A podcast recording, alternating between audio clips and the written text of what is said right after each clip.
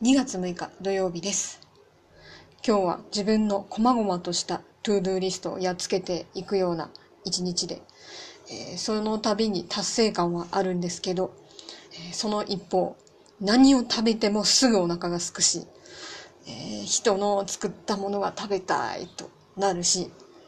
えそもそも最近人とまともに話してないなと、え実感されて孤独感が募ったりして、本当に発狂寸前です。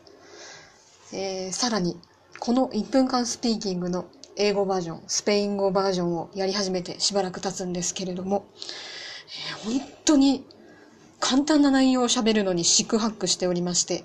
私がかつて、えー、語学学校に大金をはたいたのは何だったんだと、えー、発狂しそうです。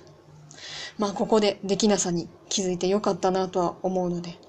まあ、焦らずに行きたいと思います。